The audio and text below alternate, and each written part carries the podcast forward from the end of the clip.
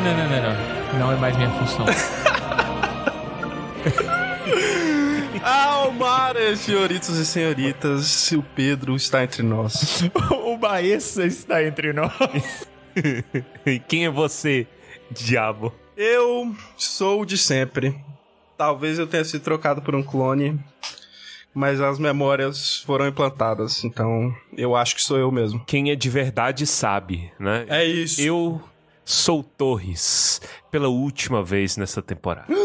Olha só, e eu sou o Pedro, que vim aqui trazer o coração dessa despedida de temporada. A gente tem ouvintes jovens que não sabem quem é o Pedro mais. É verdade, é verdade. tem gente que nasceu depois do Pedro ter saído.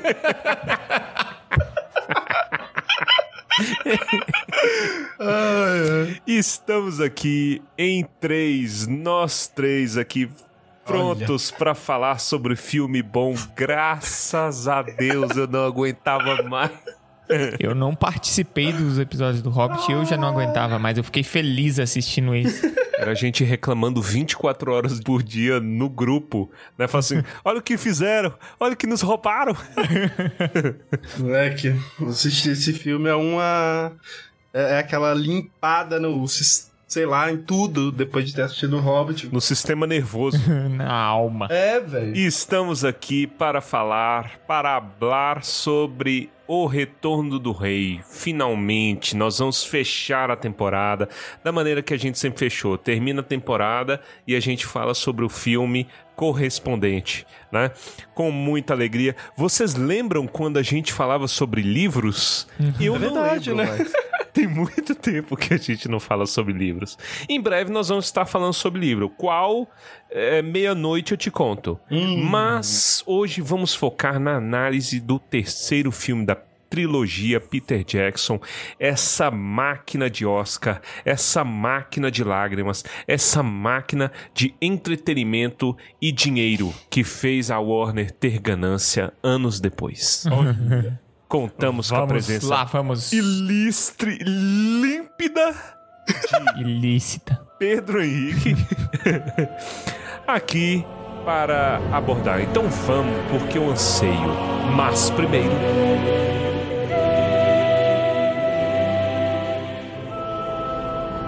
Momento Palantir. Grima, traga-me a bola.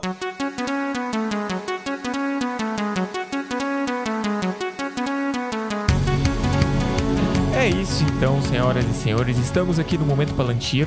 E o que, é que nós temos para hoje? Hoje temos dois e-mails para ler, né? E-mail. Interessantíssimos, tá? Isso aí. Fica aí para ouvir a nossa leitura de e-mails. E incentivar as pessoas a enviar e-mails. Isso aí. Caso você não queira ouvir os e-mails, você pode ir para. Aos minutos 48 segundos do podcast. E vamos agora então falar aqui dos e-mails. Ó, oh, se você mandou e-mail e a gente ainda não leu, a gente vai chegar lá. Quer dizer, né? O Baessa e o Torres vão chegar lá. A chegada lá é inevitável, tá? e a gente vai aqui ler o primeiro e-mail então do Cristiano Bisotto. E ele começa com Almare queridos anãos tolkianos. Olha. Olha aí. Estava eu ouvindo o momento Palantir do episódio 108, quando vocês começam a ler um e-mail de uma tumbinte que conta que começou a ler Tolkien a partir de Blind Guardian. E vem o comentário: Eu sou contra Blind Guardian, saindo da boca do Torres. Resguardado a ele todo o direito de estar errado, está. Me ocorreu que provavelmente nenhum dos tumbintes já ouviu a versão brasileira mais antiga de Tolkien, uma música dos Mutantes chamada Cavaleiros Negros, do álbum Tudo Foi Feito pelo Sol. Eu não ouvi isso. Você já ouviu isso? Nunca ouvi, velho. E olha que eu ouço os Mutantes, mas eu acho que eu nunca explorei a discografia dos Mutantes. Caramba, bicho, que loucura. Tudo foi feito pelo sol, o álbum. Ó, pegar aqui um pouquinho da letra, então, dessa música dos Mutantes. Eles são os cavaleiros negros cavalgando pela sua sombra, esperando o momento certo. Oh. Suba a escada do seu coração e se defenda com um amor bem alto. Eles são os cavaleiros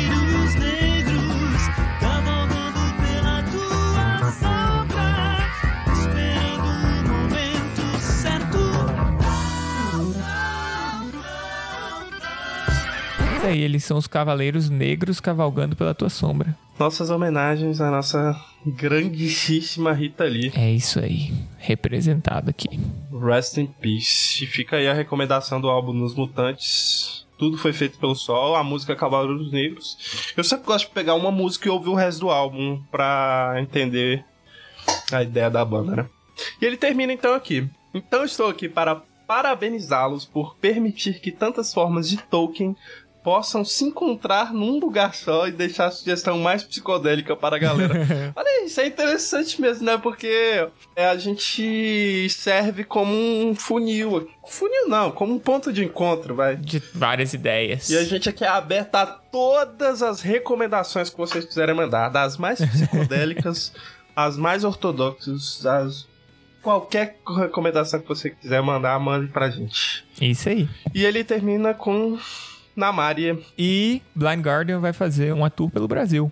Em novembro. Acho que são três ou quatro shows. Então, Verdade. é isso aí. Caso algum ouvinte não esteja atento, vai rolar. E se você nunca ouviu Blind Guardian, não faça como Torres, dê uma oportunidade, ouça, e aí vai que você gosta, né? Falando de música, eu só queria deixar um pensamento que eu tive esses dias, né? O Tolkien, eu acho que mundialmente ele é muito associado ao rock, né? Sim. Sim. Metal, às vezes metal extremo, do, do próprio black metal, tem bandas que usam alguns nomes de Tolkien. Mas eu acho que o Tolkien no Brasil conversaria muito bem com um sertanejo raiz, sabia? É uma coisa muito bucólica, uma coisa muito relacionada à natureza, assim, um- um- um- uma sensação de. De mato. Isso! E de descrição também. Fica a recomendação, tá? Ouça sertanejo raiz, bem raiz mesmo. O sertanejo raiz, ele vem do ato de contar histórias. Então, eles são Uhum. histórias, né? Que o povo sentava na beira da, da fogueira pra contar. E em algum momento alguém tirou um violão, a viola da, da bolsa e começou a adicionar ritmo nessa, nesses contos. Tem esse, essa essência de contar uma história. Exatamente. Eu acho que é bem tolkieniano você para pensar assim. Se olhar com esse olhar, né? Só isso mesmo que eu queria deixar registrado aqui. Da hora. Muito bom. Vamos ler aqui então agora o segundo e-mail. E-mail do Tassiano Matos. Ele vai então, caríssimos. Quem fala é o Tassiano Matos de Salvador. Sou leitor de Tolkien há 23 anos e conheci o podcast de vocês tem uns dois anos. Venho de uma época em que todo mundo tinha nome élfico ou anão e frequentava o fórum Valinor. Por isso gosto do nome do podcast e de como comentam o universo de Tolkien. Sei que os filmes estão longe da perfeição, pelo contrário, mas entendo que dificilmente eles ficariam melhores do que são e tenho que dar o mérito da divulgação mundial da obra. Gostaria de saber se vocês já fizeram algum episódio sobre as artes das capas dos livros, bem como os tipos de papéis utilizados para a leitura.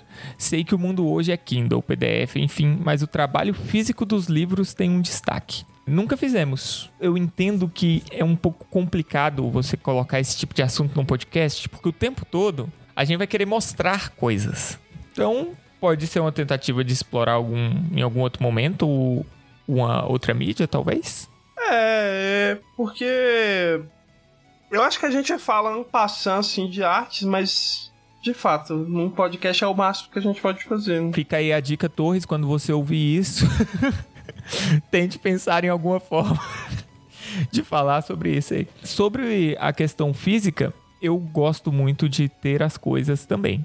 Eu perdi isso quando eu mudei, porque eu tive que levar os livros e foi uma dor. Mas aí houve uma desconexão minha com o mundo digital, que inclusive eu estava falando com o Baessa não muito tempo atrás.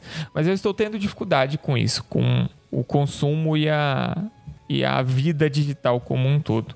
Então, o História da Terra-média mesmo que eu tô lendo, o livro físico, eu estou achando muito melhor fazer isso do que se eu tivesse feito pelo PDF. Acho que é uma questão de gosto, mas assim, Eu acho que também passo, passo uma coisa assim.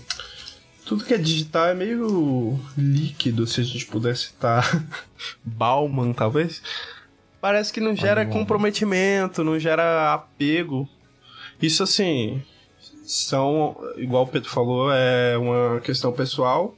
São questões muito subjetivas, né? Vai de cada um, mas Eu tenho a sensação que cada vez mais as pessoas estão voltando a consumir coisas mais físicas, assim. Mídias físicas, né? Disco de vinil nunca esteve tão em alta. Uhum. E é isso, assim. né?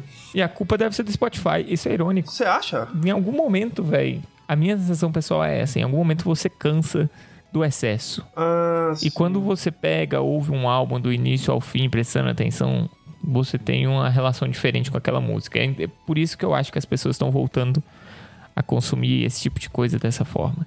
Talvez. É. Eu acho que. Eu tinha tantos números no Spotify de bandas e eu não conhecia as bandas, nem as pessoas, nem nada, cara. É incrível isso.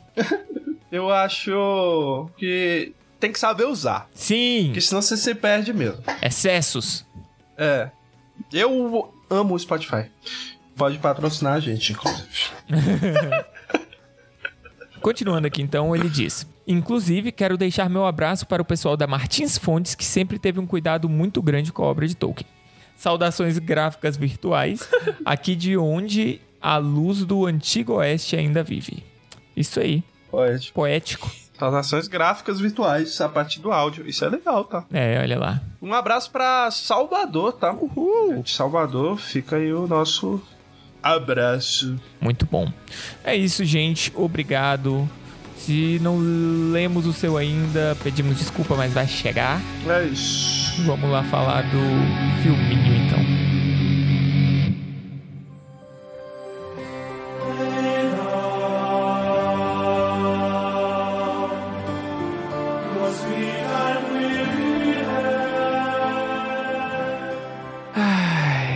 É bom tá falando de filme que a gente gosta, né, cara? Eu, eu, eu nem lembro mais quando foi a última vez. Acho Cara. que foi. Acho que o último filme que eu gostei na minha vida foi Batman. Eu comecei, eu comecei a ver esse filme.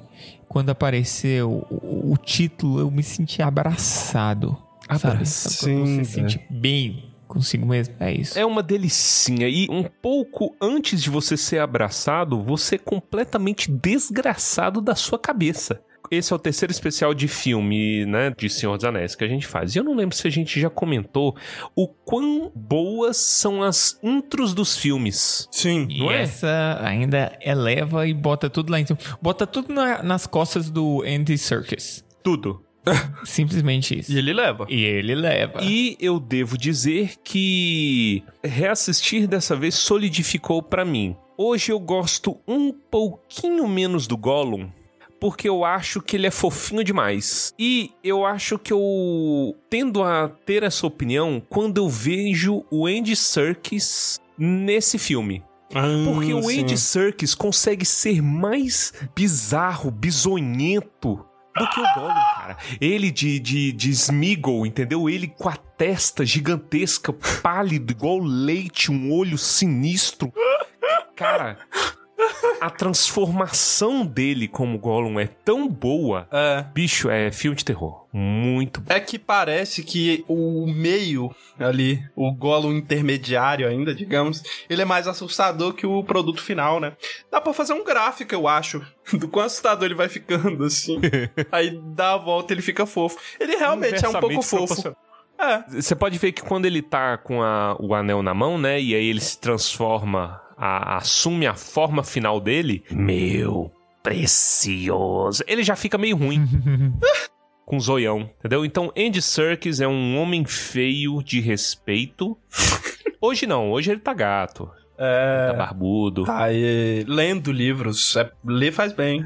Os audiobooks também, né? Vamos deixar essa. Mas o, o objetivo das intros, né, é tentar te ganhar nos primeiros minutos. É um esforço hercúleo dos filmes pra tentar te ganhar. E eu acho interessante que este terceiro filme, ele foca quase que exclusivamente no aspecto psicológico da aventura. Você entende o que está em jogo e o centro dessa história é Frodo. Entende? Então, vo- você já vendo o Gollum, você automaticamente já vê o risco do Frodo. Não é uma cena que tá nos livros, né? Ela só é dita en passant, não conta os detalhes, mas a gente assume que é aquilo ali e, e beleza, que é muito bem representado, né?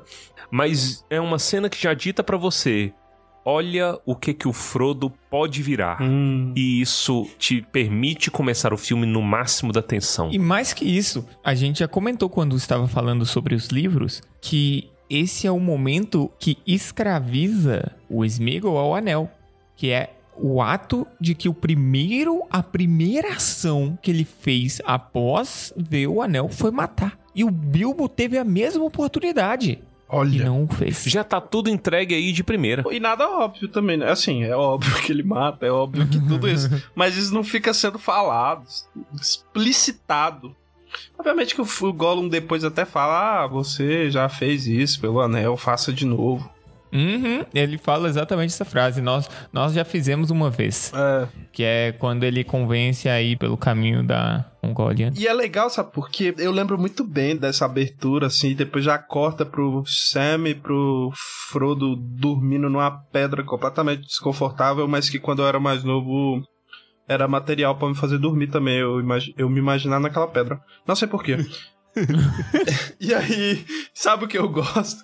É que eu acho que eu já falei nos outros filmes também. Esse filme eu sei de cor, velho. Eu, eu fiquei assustado comigo mesmo, porque eu ainda lembro todas as falas, velho. E aí, esse comecinho, eu, eu lembro de tudo em português, com a voz do Wendel Bezerra falando: Não pregou o olho, senhor Frodo. E aí, eu gosto muito da voz que fala: O Senhor dos Anéis. Isso é um clássico também. Muito bom. Tem que falar isso porque é muito bom. Eu, eu coloco dublado só pra ouvir ele falando dos seus anéis e volto. Ó, inclusive, é até bom que a gente tenha agora encerrado a introdução, que eu já vou perguntar. Todo mundo assistiu a versão 4K que tá na Amazon ou vocês viram outra versão? Eu não tenho nenhum reprodutor de 4K, eu vivo ainda na era. na idade da pedra. Não, mas se você viu pela Amazon, Do Blu-ray. Eu vi pela Amazon. então você viu a versão 4K. Isso. Não tem a resolução, mas tem o color grading que eles Ah, aplicaram no isso. E a 4K. versão que está na HBO Max não é a 4K? Não é a 4K. Não é a 4K. Olha, eu vou assistir lá então hoje, depois que terminar. Mentira. pra ver a diferença. Eu entendi. O- É porque a, na versão 4K eles fizeram uma correção de cor que aplica-se mesmo não estando em 4K. Isso, eu não sabia que era a versão 4K até o Pedro falar hoje. Que o céu é azul. É, eu tava estranhando a cor, porque, cara, eu vi esse filme provavelmente umas 30 a 40 vezes na minha vida, assim, desde que lançou. E olhe lá, eu acho que se brincar ainda mais. É. Então, já tá no meu DNA, que nem o Baessa falou. E quando eu vi a cor, eu vi na minha TV, que não é 4K. Mas eu tava reclamando com os meninos hoje de manhã, falei assim, cara, é verdade. Tinha uns engasgos, sabe quando o filme é 30 FPS e de repente ele lembra que deveria estar passando a 60 FPS, aí dá um... Aí dava uma atualizada e eu estranhava isso na minha TV. Falei assim, que porra é essa? Tá, tá mentiroso? E ó, eu olhando pro Barbárvore, né? Falei assim, tá, tá meio mentiroso esse negócio. E a cor, porque eu tenho a cor impressa no meu DNA e de repente não era a mesma cor. Algo mudou. É como é, não me lembro deste lugar. Ah, achei que você ia falar era o mundo mudou. O mundo São várias referências. pode, é. E ainda tem muita coisa envolvida aí, porque esse 4K só aconteceu por causa do Hobbit. Então aí, ó, a gente ainda está de uma forma ou de outra unida ao tema anterior.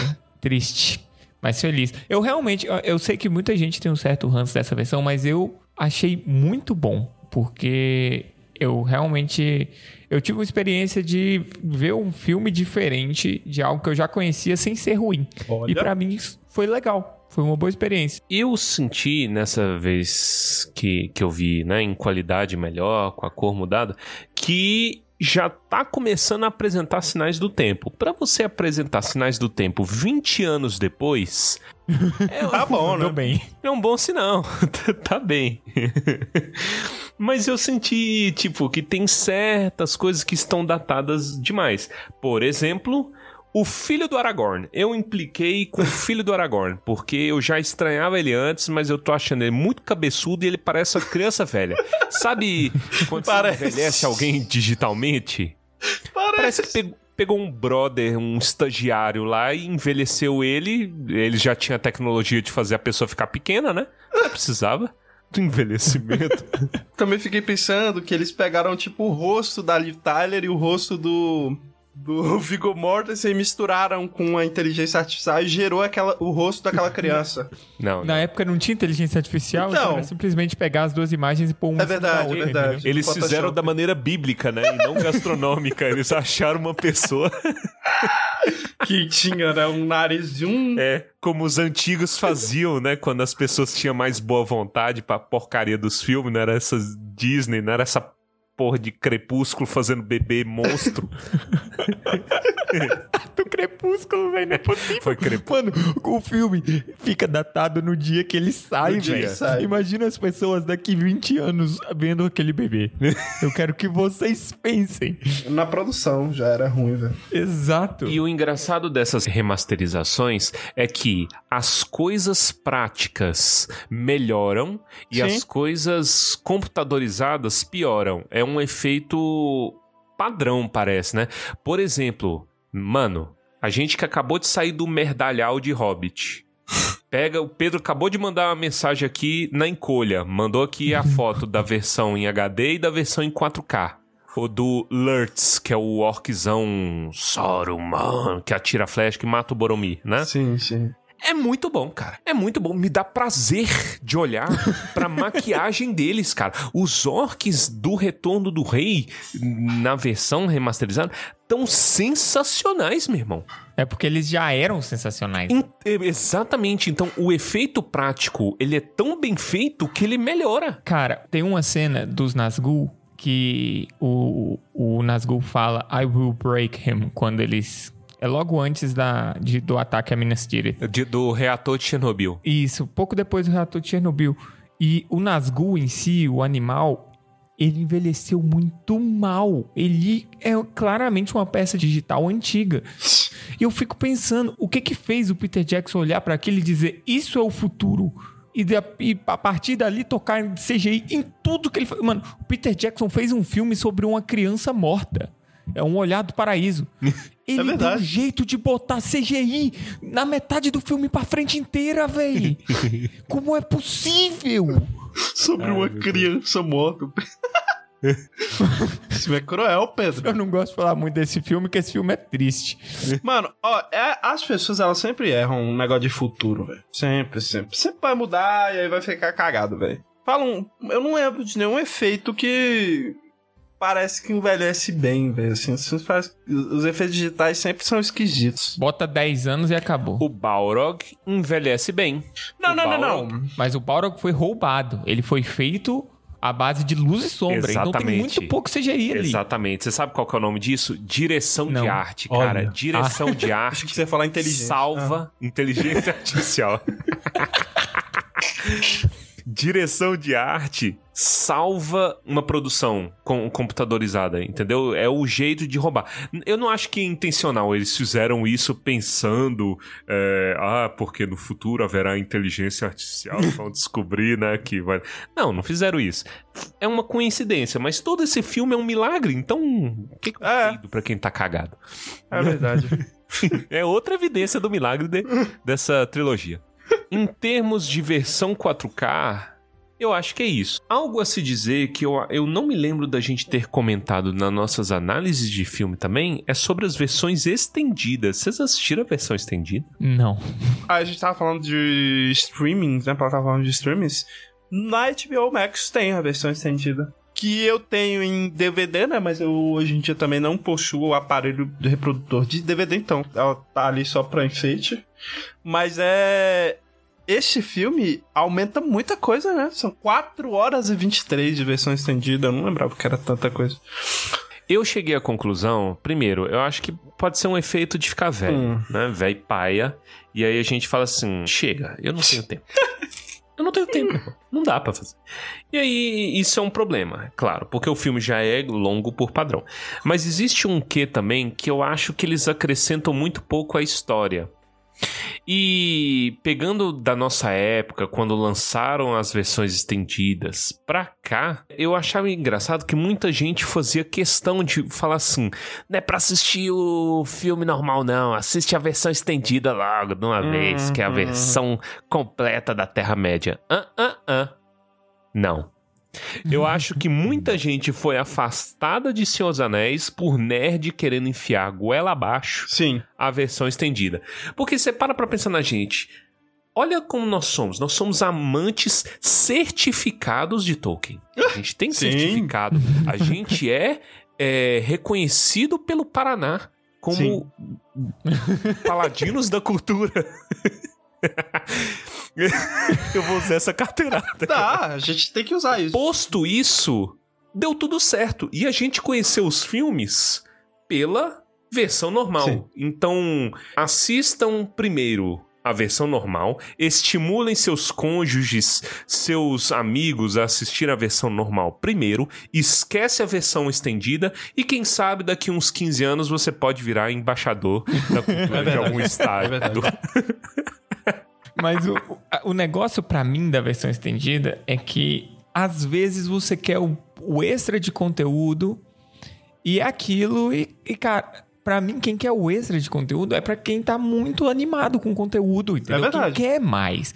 3 horas e 20 de filme já é muito filme pros padrões atuais. Pra mim, as versões estendidas são pra quem ama de amar e eu mesmo gostando tanto que eu gosto, eu não consigo assistir com frequência. Eu prefiro, por exemplo, eu tive uma experiência melhor reassistindo a versão 4K agora do que eu tive assistindo se eu tivesse reassistido a versão estendida. Na maioria das vezes, quando eu quero rever a versão estendida, eu vou no YouTube, no YouTube e pesquiso All Deleted Scenes from The Lord of the Rings Return of the King. Aí eu assisto. Aí Você só vê a cena, é verdade. Pronto. É que nem eu que tô há uns três anos assistindo as cenas cortadas de Chernobyl.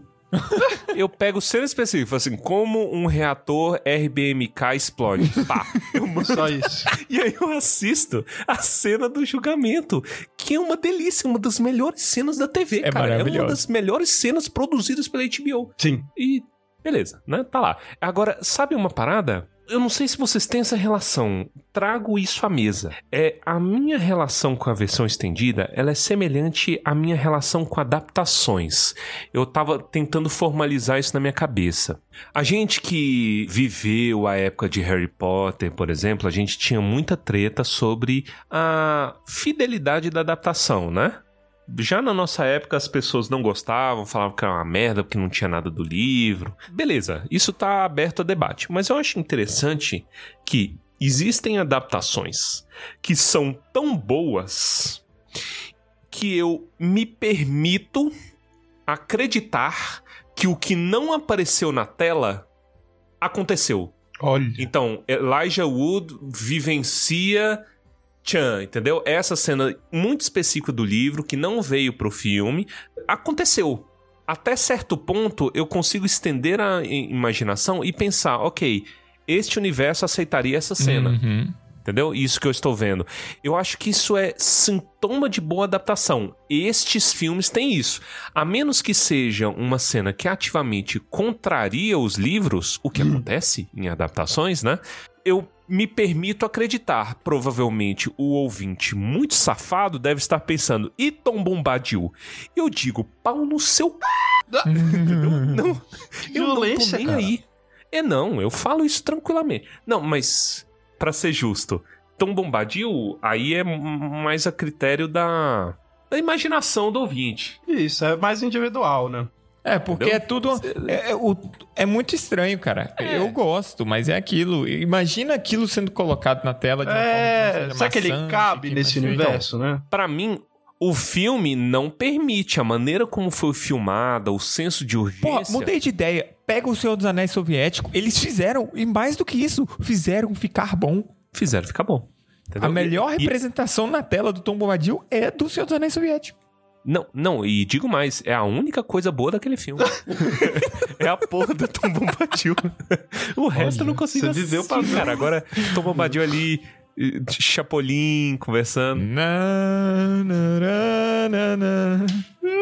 Nossa, o Pedro lembra da música. Mas eh, eu não sei se vocês têm esse feeling, sabe? É. O negócio é tão bom que ele, o que não tá lá eu aceito, sabe? Tipo assim, ah, pô, va- vamos imaginar uma, uma cena que não está lá, além do Tom Bombadil. Ah, o, o expurgo do condado. Aham. Essa aí é complicada. Vocês ah, conseguem imaginar o expurgo do condado neste universo? Ainda mais considerando que Saruman não aparece nesse, nesse filme, na versão do cinema? Eu acho que, assim. Ah, é complicado. O expurgo do condado é complicado. porque depois eles estão lá, né? Tranquilões. Mas assim, daria pra acontecer, eu acho.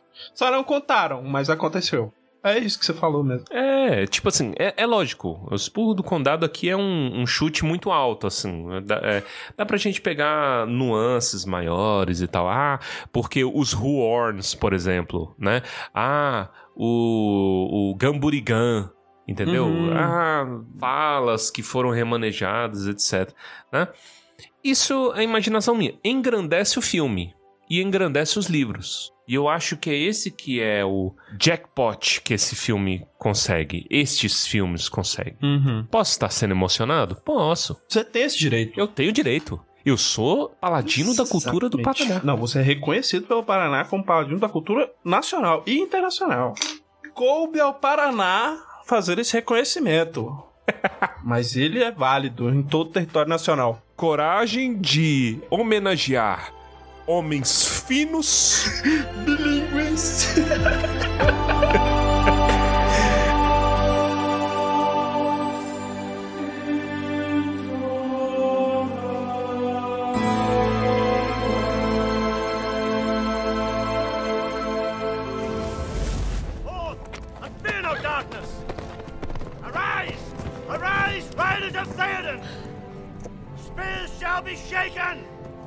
Shields shall be splintered. A sword day, a red day, and the sun rises.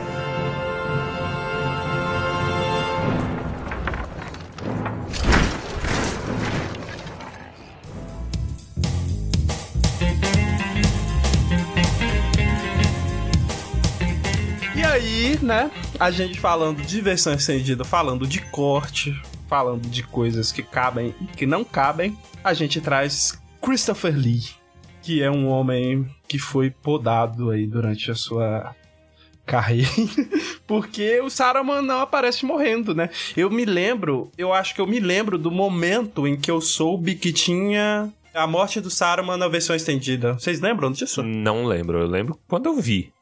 O que, que Não, eu- então, eu não sei se eu. che- Ah, agora, agora você me confundiu. Porque eu acho que eu tive a informação que tinha isso na versão estendida antes de ver. E aí foi bombástica. pô. E eu acho que assim. a- a, eu fiquei tentando lembrar quando é que ela se encaixa ali entre as cenas. E Assim. Vamos. Vamos falar a verdade que. Faz falta, faz, mas não faz falta. É, é estranho falar. É paia com o nosso mano Chris, mas. Coube ali, eu acho. Eu acho que faz falta só porque, querendo ou não, ele é um dos principais vilões. Sim, isso é verdade. Então, é, você tem que ter aquele sentimento de closure, né? Você tem que ter. Resolver. E aí, o que aconteceu? Eu. Quer dizer que você tá me pedindo pra assumir que meu mano de barba branca, safado, do lábio cheio de mel, ficou parado naquela torre pro resto da vida e nunca mais deu trabalho pra É. ninguém? Se ele fosse um pouquinho menos importante, eu entenderia, mas tem um filme inteiro que é basicamente ele. Pois é. Entendeu? E a justificativa safada que o Peter Jackson deu não faz sentido. Ele falou assim, cara, a gente tava analisando os cortes e a gente viu que tava dedicando tempo demais pra fazer wrap-up do último filme. Então poderia ter um, um feeling de que esse filme era mais Duas Torres do que Retorno do Rei. Eu entendo até certo ponto porque os primeiros minutos do filme são cruciais pra você segurar a pessoa, né? Então eu acho que é daí que vem a preocupação dele. Mas é, poderia ter sacrificado o Frodo, o Gollum jogando migalha de pão. Sim, sim, sim, sim, sim. Poderia, eu trocaria, entendeu? Essa, essa Cara, cena. isso é, é a pior coisa desse filme. É verdade. A gente já falou disso quando a gente falou sobre o livro. Talvez a única coisa ruim, não sei. Talvez, mas tem- tem outras coisas que são meio, que são meio estranhas também. Não necessariamente ruins, mas estranhas. Elas são, até certo ponto, tem como defender. Isso aí não tem, eu acho muito ruim, velho. Fora que é desperdício de comida, né? Vamos falar a verdade? Dá vontade de pular. Se fosse mais fácil, eu pulava. Desperdício de comida em 2023. Pelo amor de Deus, né? É, exatamente. Exatamente. ano. Não dá pra falar que é ano da Copa do Mundo, né? A gente fala Não o quê? dá, não dá. Ano da inteligência artificial. Porque é- ela é muito chata, cara. É, Lembra aquilo que eu falava de conflito forçado do PJ? É isso. É isso. Toca a vinheta. Toca a vinheta. É, é muito. A gente concorda aqui então que essa é a pior cena do filme. Sim. Sim. Não há discussão. Pra mim, não há discussão. Não. Pra mim também E agora é difícil. Qual é a melhor cena do filme? não. Elwin matando o Witchkin. Mentira, não sei, vamos pensar. É porque essa cena é muito boa no livro e ela é muito boa no filme também. Sabe um detalhe que eu gosto muito, cara? Como ela tá com o braço do escudinho fudido, ferrado, vou falar, né? Pra um- E aí ela. Na hora que ela tira o capacete, ela tira com a mão da espada e dá todo um visu, assim, sabe? Eu acho mó bonita ela tirando o capacete. Assim, oral, Cansada, capacete, né? O Sim, elmo. tem, tem um motivo pra aquilo. Não é tipo simplesmente uma aleatoriedade cinematográfica. Sim, velho. Olha, pra mim, eu acho que talvez a cena mais legal seja. Deixa eu pensar. A. Porra, mano, é muito difícil. Tá vendo? Tá, A marcha do Faramir com o Pip. Puta cantando. merda, é isso. Não, eu acho que não existe nenhuma cena tão marcante. Eu penso nesse filme, eu lembro desse negócio. Inclusive, eu tenho um mini. Um mini posterzinho que veio no sketchbook da Terra-média, do Dequinha. E tem um, um mini posterzinho exatamente dessa cena, com a, a letra da musiquinha do Pippin e o Minas Tirith no fundo. É muito bonito e ainda fica a leve propaganda aí para comprarem as coisas do Dequinha. A verdade é que Minas Tirith brilha muito nesse filme. Porque várias cenas que mostram a cidade são fodas. Eu lembro que por muitos anos a cena do, do Gandalf chegando de cavalo e olhando a cidade de longe foi meu plano de fundo do computador. Porque essa cena é, é belíssima. Maravilhosa. A cena, a cena do da, cata, da pedra de catapulta assim caindo no orc também é uma parada muito doida, eu gosto muito, mas não é a melhor, eu só tô citando aqui porque ela merece. A tensão é tão elevada no cerco de Minas Tirith, como é no livro, que, cara, todo momento de mísera vitória que eles têm, você fica, morre, praga, inferno, caralho. Agora, eh, agora vocês estavam falando de, de Minas Tirith, né, na cidade. Veja, aquilo que eu falei, envelheceu muito bem. Por que que envelheceu muito bem? Você vê a cena da cidade como um todo, cara, ela é 90%, 80% efeito prático. É maquete. Maquete, né? Então, quando eles filmam, né, é, o digital é o Gandalf se movendo, tá muito longe, não te causa estranheza, né, Uncanny Valley, mas o, o, o grosso, o que interessa é efeito prático. E envelheceu muito bem, cara. Delícia, velho. E eu gosto muito porque eu gosto muito de Minas Tirith. E aí, falando também da dublagem, eu lembro uma fala do Pippin, né? Quando o Gandalf fala que ele vai junto, né? Aí monta ele no cavalo, aí ele fala: Minas Tirith é muito longe. Eu só lembro da vozinha da dublagem falando isso. Aí ficou na minha cabeça, Minas Tirith. Aí eu tava revendo, né? Aí tava vendo em inglês. Aí eu coloquei no dublado só pra eu ouvir de novo ele falando: Minas Tirith é muito A longe. nostalgia do homem. Sim.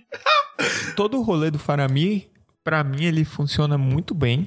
Eu gosto de pensar, cara, no desespero que deu no Gandalf quando o Faramir fala pra ele o caminho que o, o Frodo tava tomando. É os olhares que entrega tudo. É muito bom, cara. Cara de desespero que ele faz. Conte-me tudo. Uhum. E, cara, dois dias atrás eu fico pensando, velho, será que ah, faltava braço pra ele? Tinha que pelo menos ter um membro da comitiva livre pra tentar fazer um tracking, mas aí você fica, porra, e se a pessoa que for fazer o tracking for descoberta e ficar pior? É. Ah, que decisão difícil, cara. Mas dois hobbits, mano, não tem como dois hobbits chegarem lá. Ele tinha. Ah. Mas ele, eles. É, ele, Se não fosse o Gollum, eles não tinham chegado. E ele sabia que, que o Gollum tava junto, né? O, Tor- Será? o Torres já muito bem trouxe em outro episódio, que eu não lembro qual, a águia do Gollum, velho. Essa cena é muito triste, pô. A águia ainda dá uma olhada. É porque eu, eu não sei se a galera tá sabendo do que eu tô falando. Mas na cena que o. Depois de jogar o anel, que tá lá o Frodo e o Sam deitado, né? O Gandalf vem numa águia. E aí vem três águias junto com o Gandalf. E aí vem a águia. Na verdade, é- são três águias que vão, né? A águia do Gandalf pega o Frodo ou o Sam, eu nem lembro direito. Outra águia vem e pega o Frodo. E aí vem uma águia, pô, e olha assim. Não tem nada, irmão. Vim só passear. E aí ela vai embora. E aí o Thor bem trouxe que o Gandalf levou uma águia para resgatar o Gollum, né? Ele sabia desde o início. Ele já sabia que estava sendo seguido. Uhum, é verdade. O que eu não consigo lembrar especificamente é se ele descobre que tem Gollum com o Faramir, o Faramir conta pra ele, É verdade, né? ou se ele descobre antes. Eu não lembro, porque tinha umas coisas, uns rolês do Gandalf tá olhando o Frodo de longe, né? Aquela bendita daquela águia que aparecia em um- um- uns pontos específicos, acho que do Duas Torres. verdade. Talvez ele soubesse. Agora, só pra pontuar a cena boa, esta cena me faz babar junto com Denethor. Ela é uma delícia. A, a cena do sacrifício de, de Faramir. E tudo, tudo é bom. A gente ainda não falou muito de trilha sonora. Uhum. Mas vamos colocar a porra da trilha sonora aqui. É muito Até interessante arrepiei. porque eles fazem uma escolha de Gondor, além daqueles temas grandiosos e épicos, mas tem temas de flauta de Pan. Principalmente o Faramir. A, a- a flautinha de Pan tá tocando desde a, a hora que o Faramir vai reportar pro Denethor. E aquele desgraçado fala, né?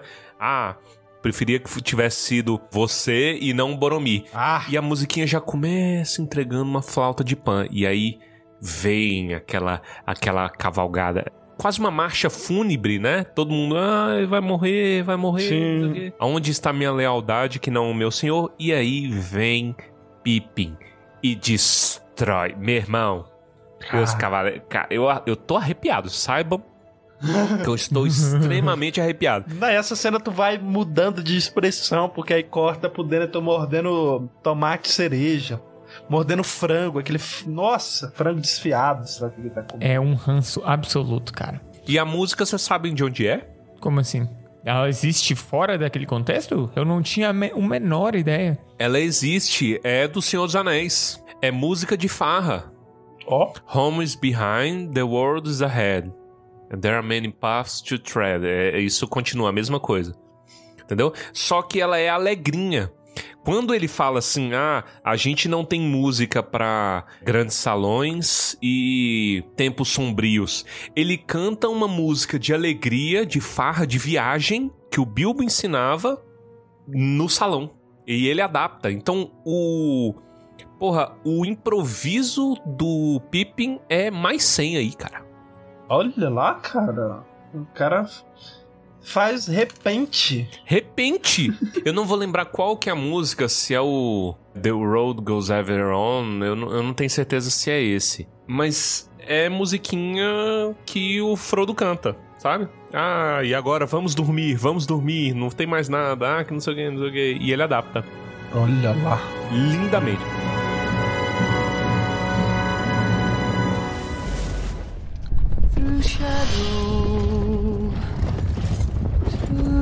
The edge of night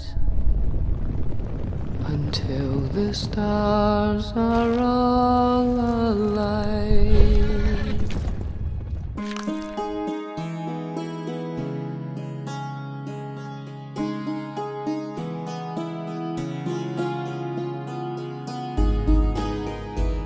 Mas a minha cena favorita hoje mudou. Olha. Qual é? Hoje, minha cena favorita, meu irmão, é a Crack of Doom. É toda, toda aquela tensão dramática quando o Gollum cai. Hum. A gente falou, mencionou passando aqui no, no, no Retorno Rei, mas o Gollum cai, né? Já é uma tensão, você vê, e aí cai, então já fica assim. E o anel é tão desgraçado que sobrevive. É. Não tem isso no livro. Mas veja, o anel sobrevive por quê? Porque ele tá chamando o Frodo. Sim, velho. Ele olha pra cima, né? Vem morrer junto comigo, vem morrer junto comigo, eu vou te levar inferno, entendeu? Vou te levar pro inferno. Então é uma batalha do Frodo contra a, a, a tentação, a sua mente e tal. E aí vem a melhor cena, que é Don't You Let Go. E aí, meu irmão, Vem Howard Shore e faz valer os 15 centavos. E ele destrói, meu irmão, e a música vai subindo e faz Don't You Let Go. Esse é o resumo do filme. Cara, que, que ideia de gênio. Os caras conseguiram botar toda a ideia de Senhor dos Anéis de, de resistência, né? Que é uma Uhum. coisa que falta porque é uma dificuldade da mídia, né? Como você é, transparece a, a dor mental do Frodo de uma maneira palatável pro espectador visual, né? Olha isso. Mas você sabe que Irmão. essa cena é plagiada, né? Por quê? Do primeiro filme? Não, do Indiana Jones. Ah, vai se lascar. Mas é igualzinho a cena. Você já viu a cena? Que o Indiana Jones deixa o cálice cair, aí o pai dele vem e fala Let it go, Indy. E puxa ele assim. Mas essa cena é mais bonita, porque não é Let it go, é Don't you Let it go, né? Não, se, Don't you let go. não se deixe levar. Mano, essa cena é foda. Ah, essa cena é muito foda. É porque a cena muito- toda é foda, velho. Não tem como, cara. E a trilha sonora realmente Hum. aí brilha. Na verdade, a trilha sonora brilha o tempo todo. É uma das melhores todo. trilhas sonoras que, que existe. Porque você Já ouve. Você você pode brincar de qual é a música. Pô, tu ouve uma nota de qualquer música, você sabe que Sim. é. que é da trilha sonora do Senhor dos Anéis, velho. É impressionante. É um nível de bom E muito aí, alto. tá, você tá naquela tensão e quando o Frodo segura, o anel destrói. É, ele, isso é ele some. Isso é. Velho, isso é lindo. Isso deveria ser ensinado nas escolas, cara. Deveria dar curso de cinema pras pessoas. entendeu? Se mais filmes fossem assim, eu acho que a gente faria menos episódios, porque a gente fala sobre filme ruim.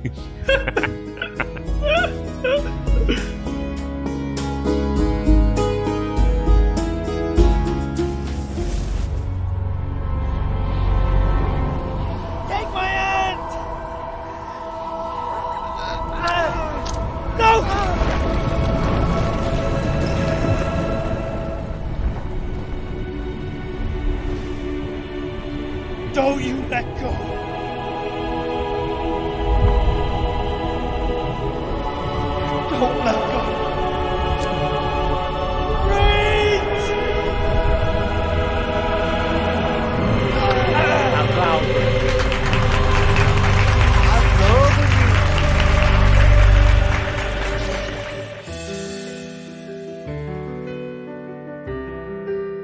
Onze Oscars. 11 Oscars. Quais Oscars? Vamos lá. Melhor filme. Melhor diretor. Ganhou melhor roteiro adaptado. Melhor trilha sonora. Melhor música Into the West. Melhores efeitos visuais. Melhor direção de arte. Melhor figurino. melhor maquiagem. Melhor som. E melhor edição. Os 11 Oscars do ano de 2004. Aí você pensa, só aquela cena do começo Hum. Do, do Andy Serkis se transformando, cara, aquilo é. Aquilo que vocês falaram que é bom porque é ele, aquilo é maquiagem, velho. Sim. E ficou bom pra caralho. Eu entendo porque esses Oscars vieram, porque, meu Deus. Cara, é. Muito, meu irmão. São todos justificáveis, cara. Melhor edição. A edição desse filme. Esse filme, ele não. Ele. Ele não te deixa. É. Porra, sabe quando você fica Ansioso. levemente tensionado na cadeira? Você fica o tempo todo assim, ansioso, com uma sensação de. Isso é algo que você perde quando você vê a versão estendida, entendeu? É verdade. Porque muitas vezes o, o ápice, o, o- ritmo é cortado em nome de conteúdo. Por isso que é muito diferente. A sensação de assistir os filmes é muito diferente. Sim. Sim. Sim. É, e sabe o que eu acho mais bonito? Hum. ganhou o melhor filme, cara. Filme de nerd. Que Fica soltando light- lightning bolts na rua. Lightning bolt, lightning bolt. Fica gritando na, na rua. Filme de nerd ganhou o melhor filme. Isso não acontece. Não acontece. Os filmes indicados em 2004. O Mestre dos Mares. O Lado Mais Distante do Mundo. hum, Nunca assisti esse filme. Alma de Herói. Nunca assisti esse filme. Encontros e Desencontros. Nunca assisti esse filme. E Sobre Meninos e Lobos. Eram os concorrentes do Senhor dos Anéis e o Retorno do Rei no melhor filme de 2004. Aí eu te pergunto, é, existe alguma chance de acontecer com o Retorno do Rei o efeito Pelé? Ressuscitaram essa discussão que eu acho ela idiota, né? Principalmente pro caso do, do Pelé, quando ele veio a falecer.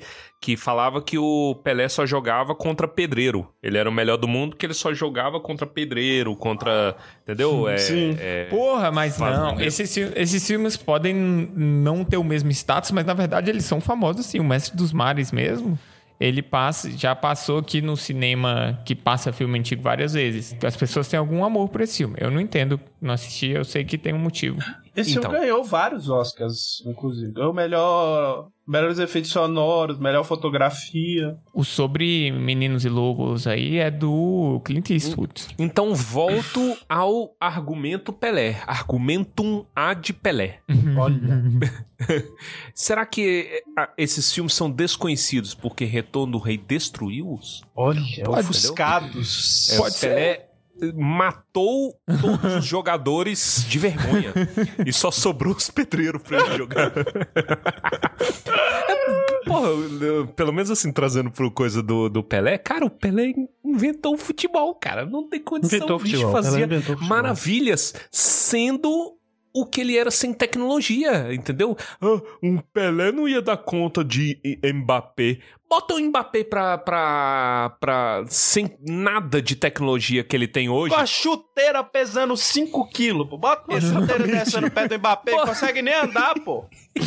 Chutar a bola de, de, de couro de, de porco, não sei nem de que que era a bola. Mas era um, porra, era um pedaço de, de qualquer coisa a bola, velho. Esses caras de hoje é tudo. Cara, e o Pelé fazia mágica. E, e voltando pra Retorno do Rei, foi uma mágica, cara. Então o Retorno do Rei aqui nas nossas comparações absurdas, eu não acredito, eu não queria fazer comparação absurda, mas eu vou ter que fazer. O Retorno do Rei é o Pelé do cinema. é o filme do Pelé, pô. Olha! E, e você pode fazer isso, porque Pelé tá no dicionário agora. Cara, sabe o que, que eu tava vendo a lista de ganhadores de Oscar aqui? Sabe o que, que é curioso e conversa com a gente? Hum. Sabe o filme que ganhou o melhor documentário de curta-metragem?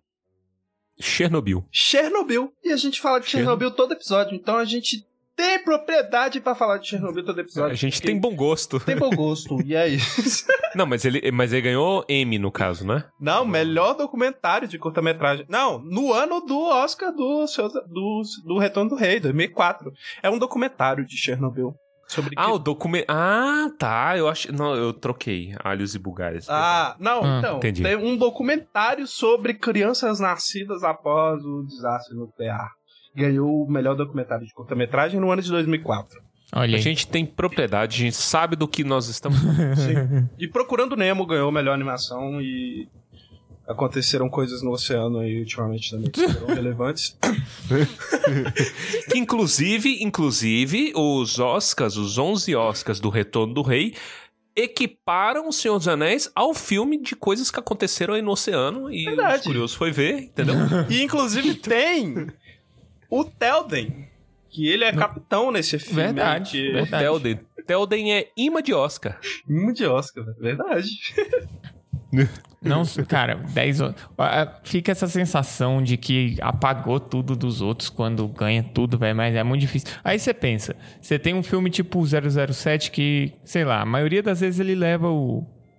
O, Melhor o Oscar música. de música original, isso. É. Mas o que, que, que teria acontecido se tivesse saído 007 esse ano? Sabe? Tipo, será que eles teriam ido pelo comum? Será que. Sei lá, essas coisas ficam. A assim. história esqueceu esses filmes. Quais filmes? Esses aí que você queria falar.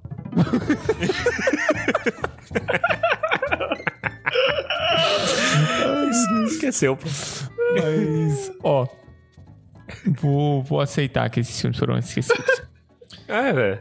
É, é- é isso aí, cara. É, eu, eu, eu sempre fico pensando que eu desvalorizo prêmios de Oscar, porque eu não sei, eu acho que a academia. Eu nem sou tão letrado assim em cinema pra ficar falando que a academia, pra mim, a academia é Smart Fit aí. Mas é. Eu acho que eles são tendenciosos, e aí eu não. Sabe, eu me irrita um pouco o Oscar.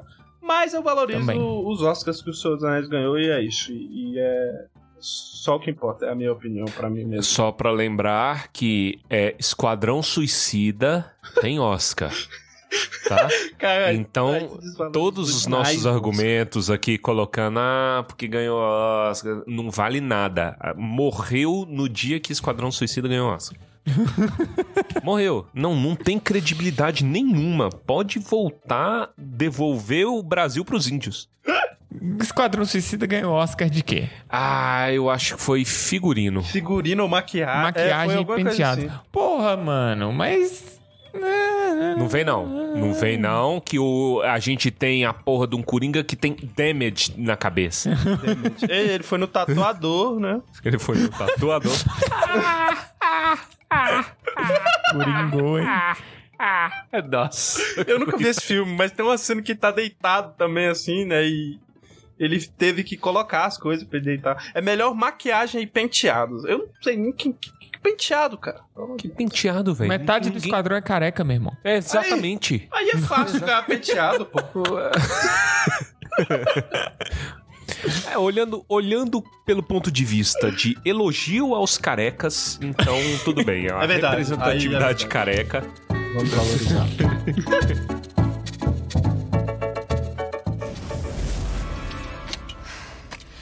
I am no man.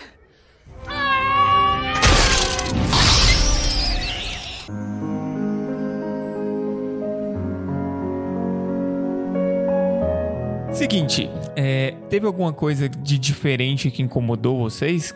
Visto que leram os livros aí razoavelmente recentemente. Nunca li, velho. Hum, nunca li. nunca li. ah, tem o conflito forçado do PJ, né? Eu acho que é só isso pra mim. Por exemplo, a, todo o rolê da Arwen me deixou muito confuso quando fui ler. E me intriga até hoje essa coisa, tipo assim, ah, é assim ou é assado? É assim ou é assado? Por exemplo, a insistência do Aaron de falar que ela está morrendo, a la Padme, né? Sim. Ah. Então, então, é, nos Reddit da vida tem um monte de gente falando. Ah, mas você não pode levar essa cena é, literalmente. Mas, mano, Hum. tudo no filme indica que é uma cena literal. É, Tem uma cena anterior, certo? Dela deitando e pá. Aí você pensa, ok, é uma das visões do Elrond, ele pode estar vendo o futuro, ele pode estar vendo ela definhando, porque o Sauron se expande. Mas é um rolê muito Rings of Power, aquela, aquela frase dele, sabe? Tipo, minha filha está morrendo devido ao mal de Sauron que se espalha pela Terra-média. E eu fiquei meio assim, meio... É, daqui a pouco tem um veneninho do, do, do Venom, entendeu? Tem, tem é, fungo espalhando na porra da árvore, fungo preto. Ai, achei que E- você ia falar da porra da Arwen. Imaginei coisa muito. Oi? Porra da árvore. Não, Polenguinho na virilha. Não, não. Polenguinho. não. Ainda Meu não. Deus, Baessa. Não é Ainda 10 da noite. Ah, vai, vai, vai. Ah. Mas o. Mas aí foi, foi isso. Eu, ach- eu realmente achei essa cena estranha. Eu não entendi, porque, tipo, tem um. tem- na cena que ela cai, ela diz: eu, eu gostaria de tê-lo visto por uma última vez. Mano, por que, que ela não foi lá entregar a porra do negócio, então? É, isso aqui é. Não sei. O filme explica isso? Não explica, né? Não. Tipo, ela podia ir com o pai e ver o cara, ver o, marido antes de morrer. Ainda podia ir lá e dar uma, uma lapada na cara da Elwin que tava tentando roubar. É, Inclusive, eu não falei, mas até o Telden tava assumindo que a, a, a Elwin ia terminar com o Aragorn. E ele, ele fica vendo aquilo e fica tomando a sopinha, entendeu? Não fala nada. Ele só fala diretamente pra ela antes de enfiá-la no buraco do, dos mortos. é verdade. Ele vira pra ela, eu não posso te dar o que você quer. Aí a menina fica arrasada. Porra, mano, falasse isso antes, eu mo- mostrasse o anel. que na verdade era no pescoço, mas foda-se. Um anel no pescoço. O anel, mostrasse o anel, era isso que ela queria, Pedro. Você tá brincando? Mas sabe o que, que é esquisito? Ela é meio. Ela é meio papa-anjo mesmo. Ela é meio safada. É verdade. comedo- comedora de casado, porque tem é, cena dela andando quando o Gimli tá andando de cavalo. Vocês lembram? Eu acho que é do Duas Torres. Gimli tá andando de cavalo e tal. Aí ela pergunta: quem é ela? Aí ele fala: Ah, ela passou para o leste porque ele acredita que ela foi embora com o povo. Então ela, opa, Não tem uma eu posso, cu- eu, eu posso curá-lo. É. tá aí, tá aí todo carente, pô, é meu momento. E existe o problema de todo mundo ficar botando pilha nela. Eu odeio Sim, gente isso que é- bota isso pilha é errada. Porra, mas aí, mas aí realmente eu não pensei. A gente tem uma informação privilegiada de que ela não foi, né? A Arwen. Uhum. Então, é verdade. Nós temos. Nós temos isso. Então, ele não. pô, E ele foi fiel.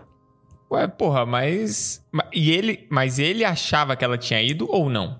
Pelo filme, sim. Pelo livro, não. Então, é isso que eu. Tá vendo? Eu começo a confundir as coisas, velho. Porque pra mim, É, exato. isso não aconteceu em momento nenhum. Como assim ele achou que ela foi embora? Aham.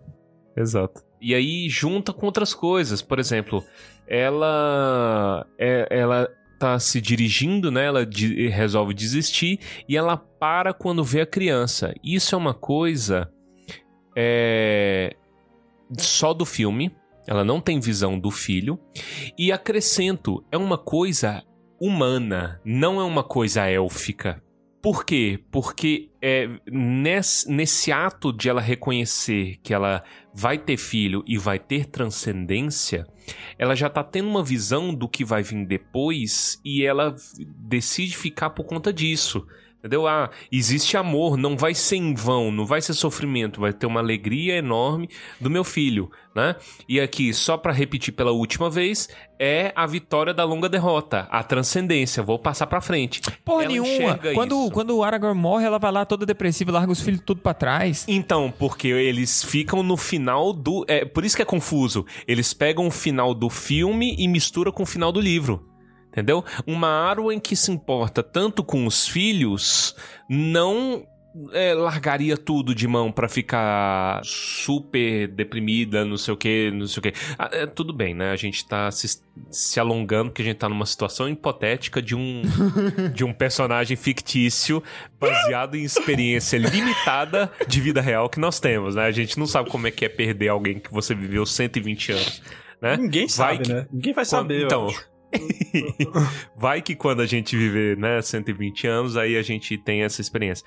Mas é, é, é complicado, sabe, essa coisa. Ele tá misturando os propósitos. Ela tá tendo uma, vis- uma visão de mundo que um elfo não conseguiria ter. O elfo enxerga o mundo físico. Ele tem dificuldade com essa questão de transcendência. O elfo caído, né? O elfo. Aí. ah, aí. Ouçam Tumba do Balim. Vamos suspender a nossa descrença Ah. e só aceitar É isso. que a criança Mas, assim, cabeçuda geral- apareceu. Ah, o negócio da espada é meio meta também, entendeu? Pra que, pra que botar a espada pra chegar depois? Só É. pra usar a espada como ferramenta pra invocar os, o- os direitos de. O Elrond é o primeiro é, Uber Eats, pô. O Beritz de espada. Chega lá, Ah, é, o Aragorn Ah, comendo a espada. iFood. A, Ever- a, a Aaron me pediu um iFood de presente porque eles namoram à distância. Isso é, é muito comum, tá? Em relacionamento à distância, o presente ser uma comida pelo iFood. É isso, ela pediu a espada.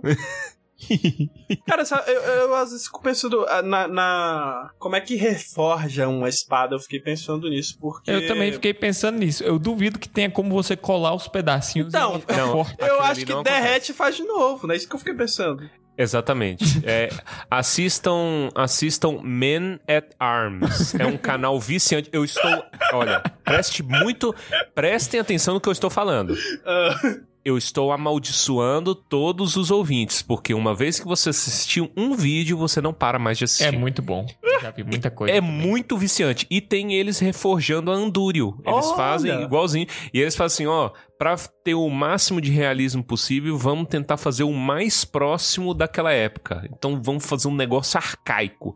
E ele fala, ó, esse negócio de você colar a espada dá 15, é, é, duas bengaladas e o...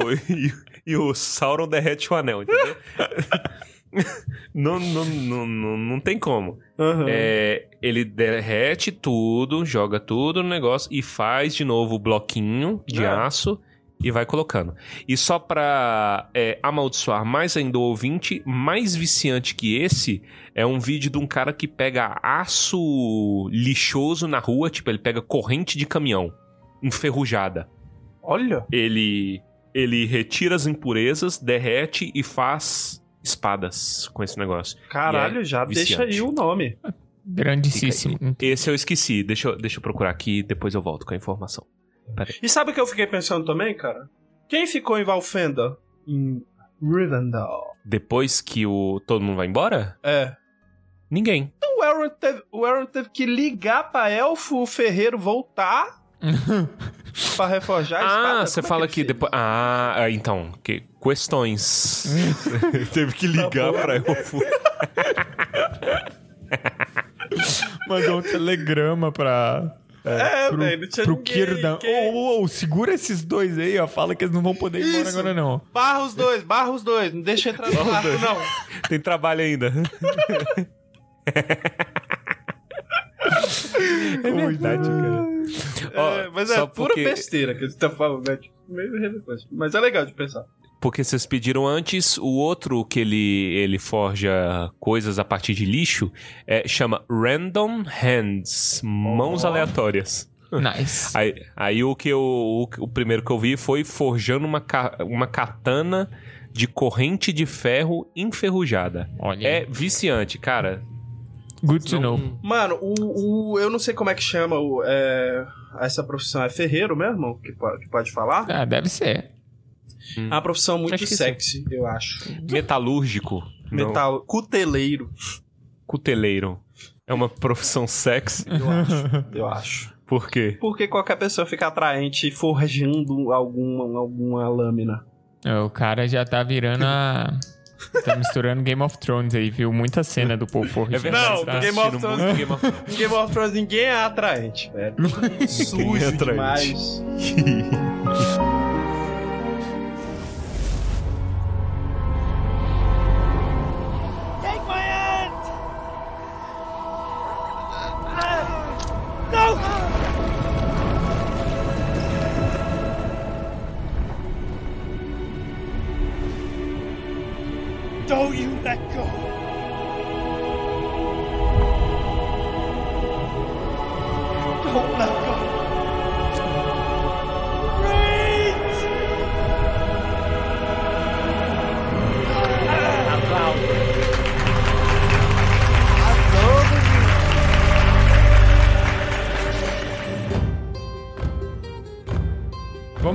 Então, curiosidades, detalhes, alguma coisa que vocês queiram falar sobre isso? O que, que tem de doideira Detalhes. que as pessoas não conseguem ver de primeira assistindo? Eu tenho apenas um detalhe. Uma unidade de detalhe. Ah. Sabe aquela cena do da Palante quando o- ele vê o Pippin e tal, aí o Legolas, he's here. E aí, né? Corre todo mundo pra Hum, ver e aquele sim. pandemônio, gritaria, Gandalf, me salve, não sei o quê, e tal, tal. É, tem um microsegundo que se você olhar pra esquerda na tela, e é realmente muito rápido, é um detalhe maravilhoso, que assim, tá todo mundo acordado, né? O que, que aconteceu? E aí o Gimli tá, Tá dormindo. O Gimli tá fechado no sono. É muito boa essa cena, cara. Nem a presença do diabo acorda. Pra acordar o Gui. Isso é perfeito, tá? É muito bom, cara. Pega- Ela passa muito rápido, você tem que ficar prestando atenção na esquerda da tela. Presta Mano, atenção será que os caras pensaram nisso mesmo? Pensaram, né? Ou o John Rhys Davis ficou dormindo. Dormindo na cena. Ah, Cara, Dormiu de verdade. é a presença do diabo. Eu só imaginei É, essa- que. é, o, o, é muito agoniante, velho. O, o Pippin com a bola grudada na mão, velho. Eu imaginei Sim. ele perdendo as, as impressões digitais, igual o filme do MIB. Ele colocar a mão lá assim, depois não tem impressão digital nenhuma. Sabe um detalhe que eu gosto? Hum. A cena que a Arwen chega lá no final, né? Aí ela abaixa a cabeça assim, o Aragorn levanta o queixo dela. Repara na vontade que ele vai pra dar a beijoca nela, velho. que isso? Ele vai com a língua. Ele vai, mano, ele vai com vontade, velho. Depois vocês verem cena. É que tipo, uau, vem cá assim, ó. E, não, Pau! Pra Falar em beijo. e é uma cena eles- legal, não é, não é estranha. Ah. Esses É. dias eles compartilharam aí que o Pippin beijou cinco membros da, da Que- comitiva durante as gravações. Tem um, tem um vídeo deles conversando Ah. Que, que tem um- uma cena do, do Aragorn dando um beijo muito longo nele. Nele. Isso, o Aragorn vira do lado do nada e dá um, um beijão no. É o Billy Boyd, né? Que faz o ator do Billy. Boyd. É. Um longo beijo. Agora Aí então, um tem uma beijoqueiro. Aí depois tem uma outra cena que o, que o, Ah. que o Pippin fala: Não, então, eu acho que até o final desse filme eu já devo ter beijado uns cinco membros da comitiva. Olha aí pra você ver. Então tem, tem, um, tem um- uma, uma parte da lore aí do, do, do próprio, da própria produção do Aragorn ser uma pessoa beijoqueira. Às vezes isso aí é, é própria do Viggo Mortensen. É, tá feliz, pô. Acabou tudo. É. É, né? É, pronto. Vamos beijar. É bêbado, né? Eu te amo. Sabia que eu te amo. Beijoqueiro. Mas é isso, de, de detalhes, eu não lembro de mais nenhum em particular. Eu só lembro da cena que eu detesto, que eu já falei várias vezes aqui no, no Tumba, que ela é da versão estendida e eu acho que ela sozinha é responsável pelo motivo do meu colapso, que é a, o Gandalf com o Rei Bruxo. Maravilhosa. Sempre- Entendeu? sempre Porque traz, né? o. Não, ela é maravilhosa no livro. Uhum. Porque a- no filme é uma bosta. Não, mas não tem como efeito segurar aquilo. É impossível. Não, eu não falo de efeito, eu falo a cena em si, ela é, ela é totalmente diferente, né? Tipo, o Gandalf tá correndo num pátio, chega o Rei Bruxo e ele quebra o cajado do Gandalf, faz o Gandalf parecer frágil, quando ele não é, entendeu? Na na batalha como um todo. O, se o Gandalf fosse frágil ali, fudeu mesmo. Porque 90% da mana do Gandalf tava sendo gasta em dar coragem pra galera. Pra eles Isso. resolver a parada. É verdade. Então aí é, o Peter Jackson tem essa mania de pegar o Gandalf, ah, figura sábia, vou botar ele em perigo. essa o Twitter vai gostar. E aí, entendeu? Eu não lembro. é, é, tem a cena do Pippin conversando com ele também, que eu não lembro. Eu acho que não tem isso no, no livro. Mas que o Pippin fala: ah, a gente ter o Mago Branco deve. Deve. É a hora do reator. É a hora do reator de Chernobyl. Então, aí ele. ele o Gandalf olha pra ele e fala: não.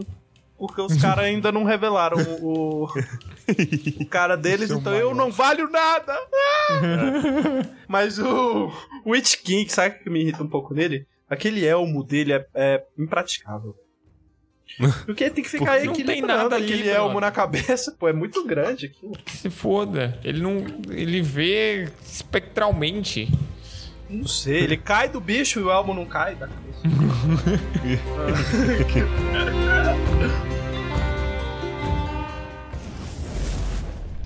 through shadow, the edge of night, until the stars are all alight.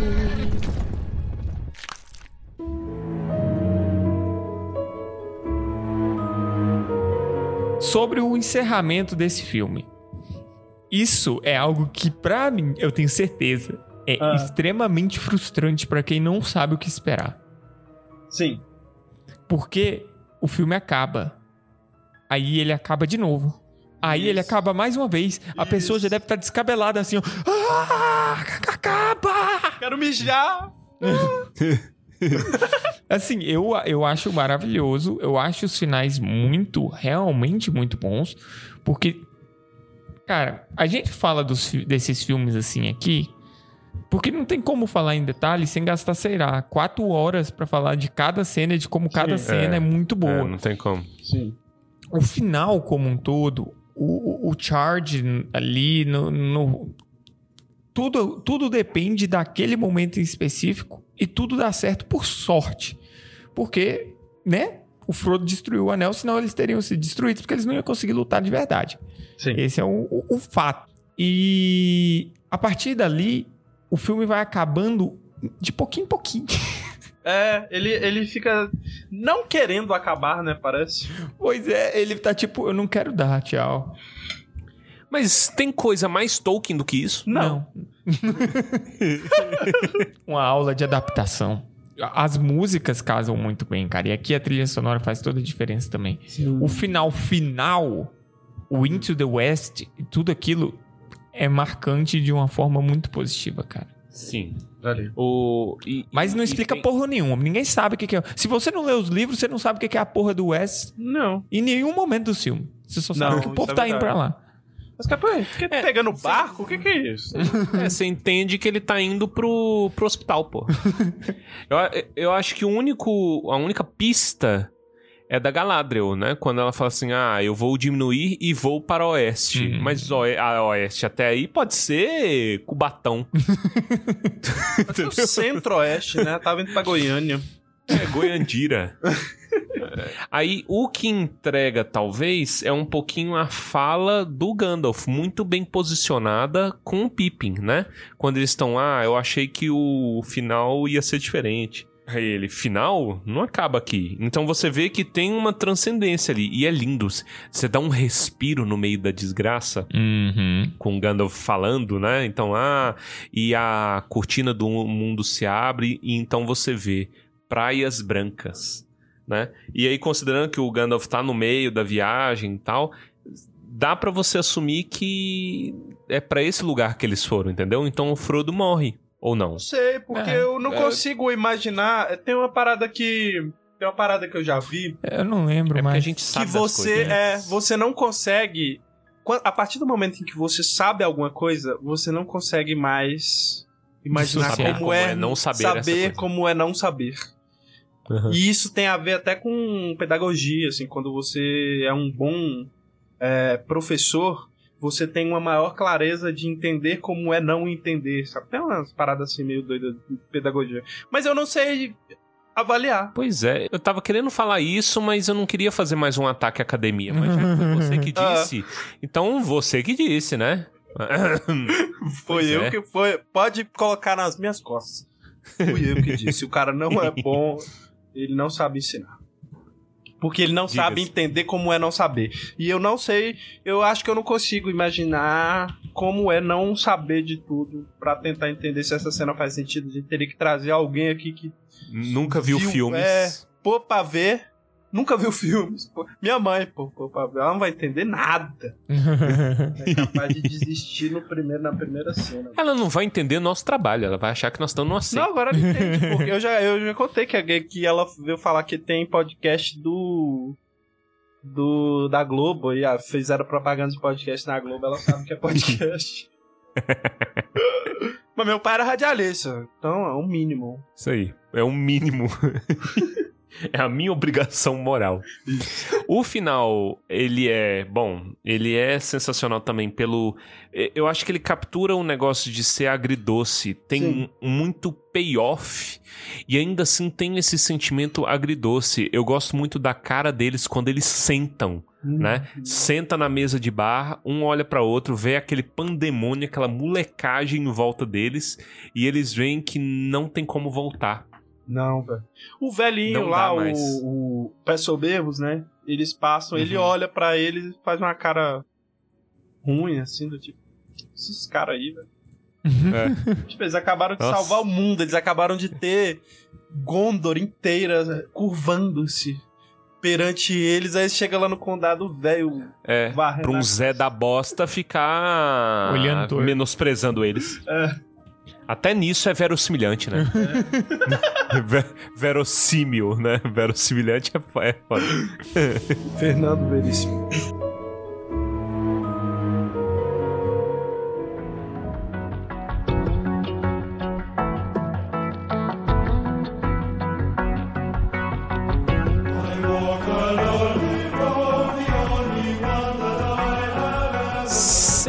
Senhoritos e senhoritas, com isto terminamos não só mais um episódio, como mais uma temporada de Tumba do Balim. Uma temporada maravilhosa. Demorou dois anos. dois anos, eu acho que fez agora em Que junho. rolê. Duas unidades de ano da gente falando de um filme e de todo o resto da humanidade, né? Que aconteceu muita coisa. Foi uma tremenda jornada. Queria agradecer imensamente a todos os ouvintes, aos nossos apoiadores do PicPay, ao pessoal que faz comprinha na Amazon, pessoal que nos ajuda, manda mensagem, manda feedback, manda e-mail. Muito obrigado. Nada disso seria possível sem vocês. A gente não se cansa e nunca vai se cansar de falar isso, né? Espero que essa jornada seja tão tenha sido tão proveitosa para vocês quanto foi pra gente. É, e muito obrigado. Vocês já sabem nosso contato, né? E-mail tumba do balim, manda suas considerações sobre a temporada, o que, que foi que vocês acharam, é, se valeu a pena falar de Crepúsculo, falar de Hobbit, entendeu? Ótimos filmes. É, o que, que mais você gostou? Qual episódio você mais gostou desta temporada? Você tem uma vasta gama de episódios. Pode escolher aí e conta pra gente, tá? E-mail tumbadobalim, arroba gmail.com, redes sociais, arroba tumbadobalim, sempre Tumba do Balim, e o nosso site, tumbadobalim.com.br. Não se esqueça que temos site, tem Sim. muita boa referência lá para vocês. É, obrigado a Pedro Henrique, está aqui Tuts, de tuts. convidado. Muito bom finalizar a temporada convosco. E obrigado a Guilherme Baessa. Que isso. É isso colegas aí. aqui maravilhosos. Uh, uh, uh, seu Marilhão vem aí. Ah, olha o Pedro, né, velho? É, botando pilha, é, porque ele é ouvinte. Agora é agora. ouvinte, Exato. né?